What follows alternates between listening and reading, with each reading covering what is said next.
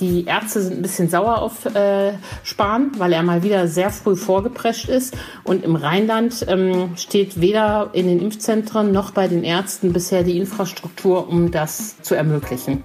Seit gestern ist er endlich da, der digitale Impfpass. Vollständig geimpfte Personen können ihren Impfstatus nun auch über Smartphone nachweisen.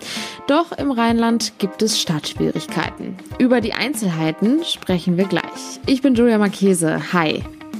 Rheinische Post Aufwacher. News aus NRW und dem Rest der Welt. Er war lange im Gespräch und nun ist er endlich da, der digitale Impfpass. Und der bringt einige Vorteile mit sich. Denn vollständig geimpfte Personen müssen dann von nun an nicht mehr den klassischen gelben Impfpass in der Tasche haben, sondern es reicht das Handy und die entsprechende App. Klingt in der Theorie gut und nach einem Fortschritt, aber wie funktioniert das Ganze in der Praxis? Darüber sprechen wir jetzt mit RP-Wirtschaftsredakteurin Antje Höning. Herzlich willkommen im Aufwacher. Hallo. Antje, wie funktioniert denn jetzt genau dieser digitale Impfpass? Ja, es soll so sein, dass wenn man äh, vollständig geimpft ist, bekommt man ein Impfzertifikat ausgehändigt. Das ist so ein ähm, QR-Code. Den bekommt man entweder auf Papier und fotografiert den ab oder man bekommt ihn ähm, digital zur Verfügung gestellt. Dann kann man ihn in eine von zwei Apps äh, speichern und mit diesem äh, QR-Code ähm, kann man sich dann überall in der EU ausweisen und seine Immunität nachweisen. Man muss sich das so vorstellen wie bei einer Bahnfahrkarte oder einem äh, Flugticket. Da sind ja oben auch diese bunten, gemuschelten äh, QR-Codes zu sehen. Und die können dann wiederum von Restaurants, Veranstaltern, äh, wem auch immer, äh, abgelesen werden, um zu erkennen, ob das da ein geimpfter Mensch ist oder nicht. Und wie kann man sich das vorstellen? Was steht dann in diesen Apps? Da steht gar nicht viel drin. Da steht der Name drin, das Geburtsdatum und der Impfstatus, vollständig geimpft. Und Bundesgesundheitsminister Jens Spahn hat ja gestern auf der Pressekonferenz äh, das vorgeführt, wie das aussieht und hat auch nochmal klar betont, ähm, da kommt nur rein, wenn man den vollständigen Impfschutz hat. Das ist ja bei den meisten Impfstoffen dann der Fall, wenn man zweimal geimpft wurde.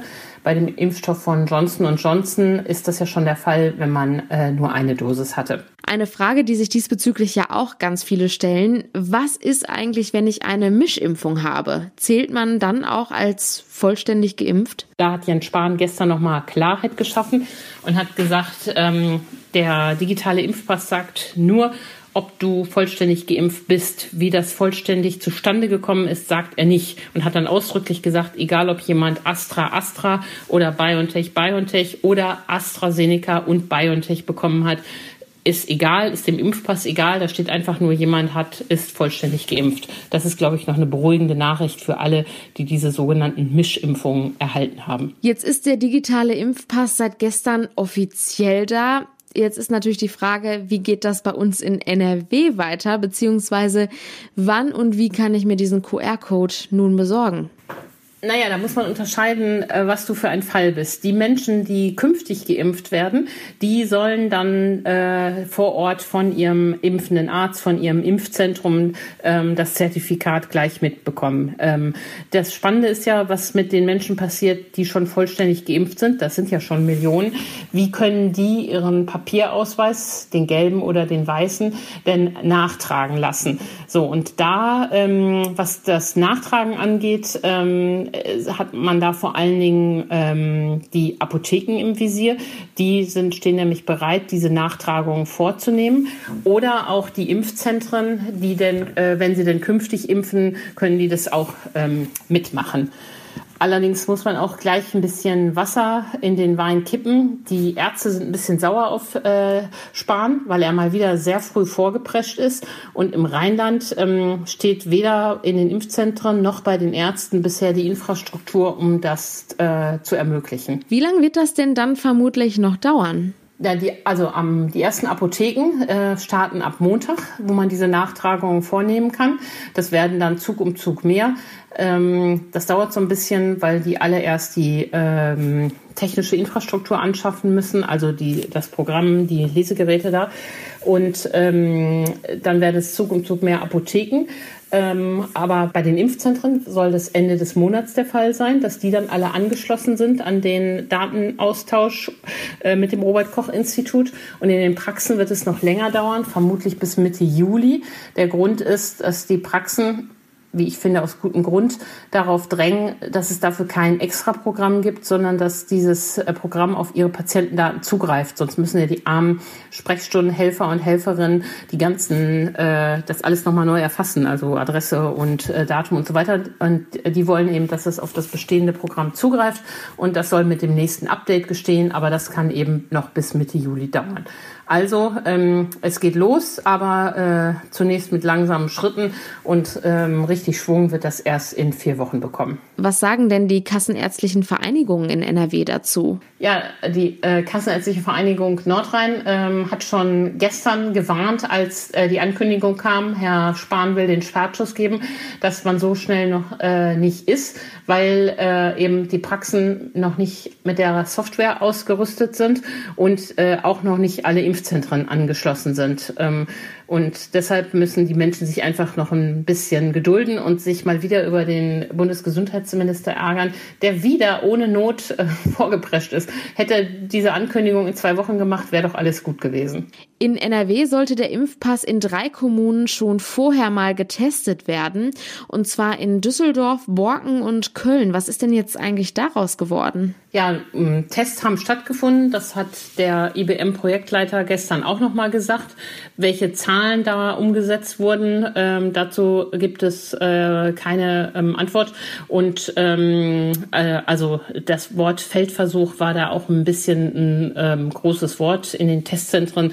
In diesen drei Testzentren ähm, ist es gemacht worden. Äh, ja, und die können äh, sind sicher die ersten, die jetzt auch das im großen Stil anbieten können. Hm. Schauen wir jetzt noch mal kurz auf den Punkt Sicherheit. Wenn man mal zurückblickt, dann gab es ja bereits schon einen sehr großen Diskurs um die Corona-Warn-App. Wie sieht das denn jetzt in diesem Fall aus? Ja, mm, das ist äh, da auch wieder so wie bei der Corona-Warn-App. Es gibt keine zentrale Speicherung der Daten. Das äh, macht es Hackern ja schwerer. Äh, bei der Erstellung des Impfpass wird das ähm, temporär auf Servern gespeichert. Am Ende aber wird es nur auf dem Handy des Nutzers gespeichert ähm, äh, werden die Daten. Und das, das soll, ist natürlich eine gewisse Sicherheit und dient ähm, dem Datenschutz. Und ehrlich gesagt, so viel steht da ja auch gar nicht drin, als dass äh, das jetzt so lohnend ist, äh, das zu hacken. Natürlich äh, spannend ist, ob es dann Missbrauch gibt. Äh, erzeugt sich jemand so einen Impfpass, der gar nicht geimpft worden ist. Das äh, Ministerium sagt, man habe da alle Vorkehrungen getroffen und äh, das sei Betrug und im Übrigen strafbewehrt. Und und äh, man muss mal schauen. Aber natürlich, vermutlich wird es leider wie bei den äh, Papierpassfälschern auch da Fälschung geben. Muss man sehen, ähm, was das bringt. Zum Schluss noch ein kurzer Ausblick. Wenn ich jetzt ab Montag gerne den digitalen Impfpass hätte, dann geht mein erster Weg zur Apotheke Du sowieso nicht, weil du wahrscheinlich noch nicht zweimal geimpft bist. Diejenigen, die schon zweimal geimpft sind, können mit ihrem Pass in die Apotheke gehen und fragen, ob die eigene Apotheke denn schon zu denen gehört, die es anbieten oder wann sie es anbieten. Äh, das ist äh, der Weg. Ansonsten ähm, diejenigen, so wie du, die noch nicht äh, vom Alter her gesehen doppelt geimpft sind, wo das möglicherweise noch kommt, äh, die fragen das dann bei ihrer zweiten Impfung, wie kriege ich denn jetzt hier meinen äh, digitalen Pass? Für die Älteren äh, oder diejenigen, die schon lange zweimal geimpft sind, äh, und das im Impfzentrum gemacht haben, soll es übrigens so werden, dass äh, ihnen der, äh, dieses Zertifikat, dieser QR-Code postalisch zugeschickt wird, also auf Papier und dann können die sich den einscannen. Vielen herzlichen Dank, Antje Höning. Sehr gerne. Dass ein Ort oder ein Denkmal UNESCO-Weltkulturerbe wird, ist kein leichter Prozess. In NRW gibt es heute fünf Welterbestätten. Der Aachener Dom, der Kölner Dom, das Kloster Corvey, die Zeche Zollverein und die Schlösser Augustusburg und Falkenlust in Brühl. Jetzt hat die Stadt Solingen aber eine Brücke, die in Zukunft auch diesen Status bekommen könnte. Zumindest hat sie jetzt eine nächste Hürde genommen. Und darüber spreche ich jetzt mit meiner Aufwacherkollegin Anja Wölker. Hallo. Hi, Julia. Es geht um die Münstener Brücke in Solingen. Was ist denn daran jetzt so spektakulär? Ja, es ist die höchste Eisenbahnbrücke Deutschlands. Das Wort macht ja schon Eindruck. In über 100 Metern Höhe quert sie zwischen den Städten Remscheid und Solingen die Wupper. Ganz konkret 107 Meter ist sie hoch und mittlerweile über 120 Jahre alt. Und ihren Namen hat sie übrigens von einer ehemaligen Ortschaft, die ganz in der Nähe ist, Münsten nämlich. Und damit die Brücke es auf die Liste schafft, gibt es ja quasi Unterstützung, richtig? Genau, es geht darum, dass die Münstener Brücke gemeinsam mit fünf anderen europäischen Stahlbrücken auf die Liste kommen möchte. Da geht es um Brücken, die in Portugal, Frankreich und Italien stehen. Alle wurden in der zweiten Hälfte des 19. Jahrhunderts gebaut. Wo sind wir denn dann jetzt in diesem Prozess? Also Prozess ist ein wirklich gutes Wort. Es dauert wirklich Jahre, bis man tatsächlich UNESCO-Weltkulturerbe werden kann. Deutschland hat im aktuellen Prozess noch gut zweieinhalb Jahre Zeit, eine Vorschlagsliste beim Welterbezentrum der UNESCO einzureichen. Ein Jahr danach kann Deutschland einen ersten offiziellen Vorschlag für ein Welterbe machen. Pro Jahr ist nämlich nur ein einziger Antrag möglich. So, davon ist die Brücke eben noch weit entfernt. Jetzt hat erstmal eine Fachjury dem NRW Heimatministerium empfohlen, eine Nominierung der Brücke in Erwägung zu ziehen.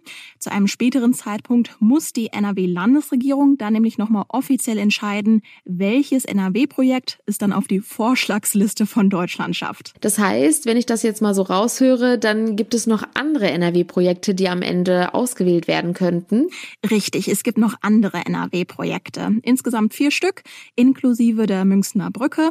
Und zwar einmal die Glaslaternen in Düsseldorf, das jüdisch-mittelalterliche Viertel in Köln und die industrielle Landschaft Ruhrgebiet. Die Fachjury für NRW, die ich eben ansprach, hat jetzt erklärt, dass die Bewerbungen der anderen Projekte erheblichen Überarbeitungsbedarf haben. Das sieht jetzt also nicht so gut aus. Ein Beispiel bei dem jüdisch-mittelalterlichen Viertel in Köln empfiehlt die Jury eine Bewerbung mit anderen bedeutenden jüdischen Städten.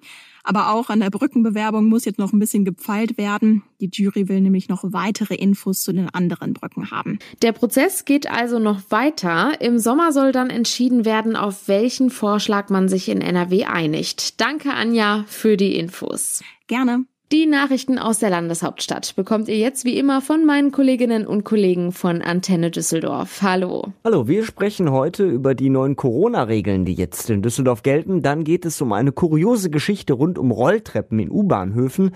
Und dann sprechen wir noch über die Rettungsdienste in Düsseldorf. Die sind nämlich demnächst mit mehr Fahrzeugen in unserer Stadt unterwegs. Ab heute ist in Düsseldorf wieder noch mehr möglich. Nachdem die 7-Tage-Inzidenz am Mittwoch, den fünften Werktag in Folge unter 35 gelegen hatte, gilt in Düsseldorf ab heute die Inzidenzstufe 1. Antenne Düsseldorf-Reporterin Charlotte Großer fasst die Neuerungen zusammen. Wir können uns draußen wieder mit mehr Menschen treffen. Es sind bis zu fünf Haushalte erlaubt. Alternativ können wir uns mit Tests auch mit bis zu 100 Personen treffen. Kontaktsport geht ab heute auch mit bis zu 100 Menschen. Und weil die Landesinzidenz ebenfalls unter 35 liegt, brauchen wir auch für die Innengastronomie keinen Test mehr. Zudem dürfen ab heute die Außenbereiche von Clubs und Diskotheken öffnen. Ab dem 1. September sollen auch die Innenbereiche wieder öffnen können, wenn die Landesinzidenz niedrig genug liegt. Auf Rolltreppen in U-Bahnhöfen heißt es nun doch nicht rechts stehen, links gehen. Eigentlich hatte der Verkehrsausschuss die Stadtverwaltung beauftragt, mit Rheinbahn und Deutscher Bahn zu vereinbaren, entsprechende Hinweise an die Rolltreppen anzubringen. In der heutigen Sitzung sollen die Politiker diesen Beschluss aus dem Herbst 2019 aber zurückziehen. Hintergründe dazu von Dennis Lieske für Antenne Düsseldorf. Die Politiker wollten gehetzten Bahnpendlern einen Gefallen tun und die gelebte Regel mit Schildern in die Köpfe aller Rolltreppenbenutzer bringen. Das ist aber nicht möglich, weil nach Bestimmungen der deutschen Unfallversicherung das Gehen auf Fahrtreppen nicht gestattet ist. Untersuchungen aus Großbritannien kämen außerdem zu dem Ergebnis, dass rechts stehen, links gehen die Leistungsfähigkeit einer Rolltreppe nicht erhöht. Die meisten Menschen könnten befördert werden, wenn alle neben und hintereinander stehen würden. Deshalb soll der Verkehrsausschuss seine damalige Idee heute wieder begraben. Die Rettungsdienste in Düsseldorf sind demnächst mit mehr Fahrzeugen unterwegs als bisher.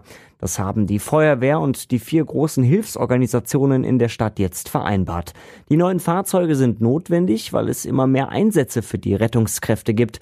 Antenne Düsseldorf, Reporter Joachim Bonn hat die Infos. 140.000 Mal pro Jahr rücken Notärzte, Krankentransporter und Rettungsdienste mittlerweile aus. Das bedeutet umgerechnet alle vier Minuten eine Fahrt zu einem Unfall oder um medizinische Hilfe zu leisten.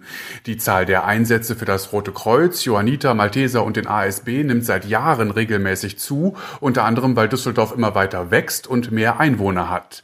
Insgesamt über 60 Fahrzeuge stehen den Rettern jetzt ab Juli zur Verfügung. Die meisten davon sind rund um die Uhr besetzt. Und soweit der Überblick aus Düsseldorf. Mehr Nachrichten gibt es auch immer um halb bei uns im Radio und rund um die Uhr auf unserer Homepage antennedüsseldorf.de. Kommen wir nun zu den Meldungen, die heute außerdem noch wichtig sind. Mit dem Eröffnungsspiel zwischen der Türkei und Italien startet heute um 21 Uhr die Fußball-Europameisterschaft im Olympiastadion von Rom.